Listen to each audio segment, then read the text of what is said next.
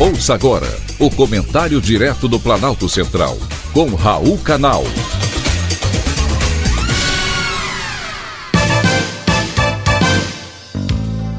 Queridos ouvintes e atentos escutantes, assunto de hoje: masculino ou feminino? Eu sou de uma época em que as pessoas eram definidas pelo sexo, masculino ou feminino. Outro dia me deparei com um formulário em que existia uma coluna para preencher, além da identidade, nome e endereço, o gênero.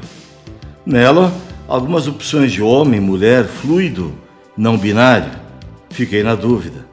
Esta semana, li que o Mississippi se tornou o sétimo estado norte-americano a proibir cirurgias de mudança de sexo em menores de 18 anos. Desta vez, não tive dúvidas o Estado está certo. A lei foi aprovada pelo Parlamento do Mississippi, liderado pela maioria republicana, que são exatamente os conservadores, ideologicamente de direita, que defendem a propriedade privada, o livre mercado, a livre concorrência. E desta vez possibilita a liberdade de escolha em uma idade mais apropriada para uma decisão como essa.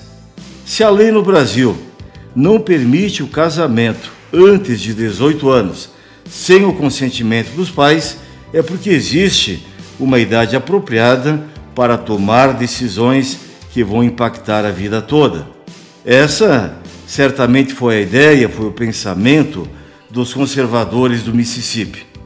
A nova legislação prevê ainda a revogação da licença de médicos e paramédicos que, conscientemente, fornecem procedimentos de transição sexual a qualquer pessoa com menos de 18 anos. A nova norma também proíbe o uso de recursos públicos para chamadas transições sexuais em menores de idade. Ao assinar a lei, o governador do Mississippi, Tate Reeves, disse que há um movimento perigoso que está se espalhando pelos Estados Unidos e que está sendo direcionado às crianças por meio de ativistas radicais, redes sociais e influenciadores. A ideologia de gênero é uma discussão relativamente nova no Brasil.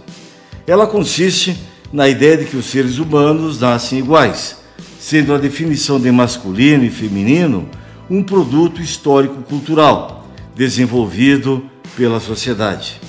Então, se é a sociedade que define todos os lados, deveriam ser ouvidos, pois nem todos concordam com essa discussão.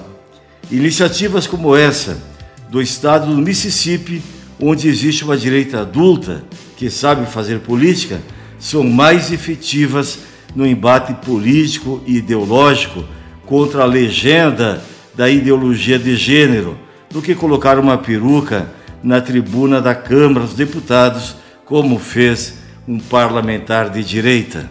Foi um privilégio, mais uma vez, ter conversado com você.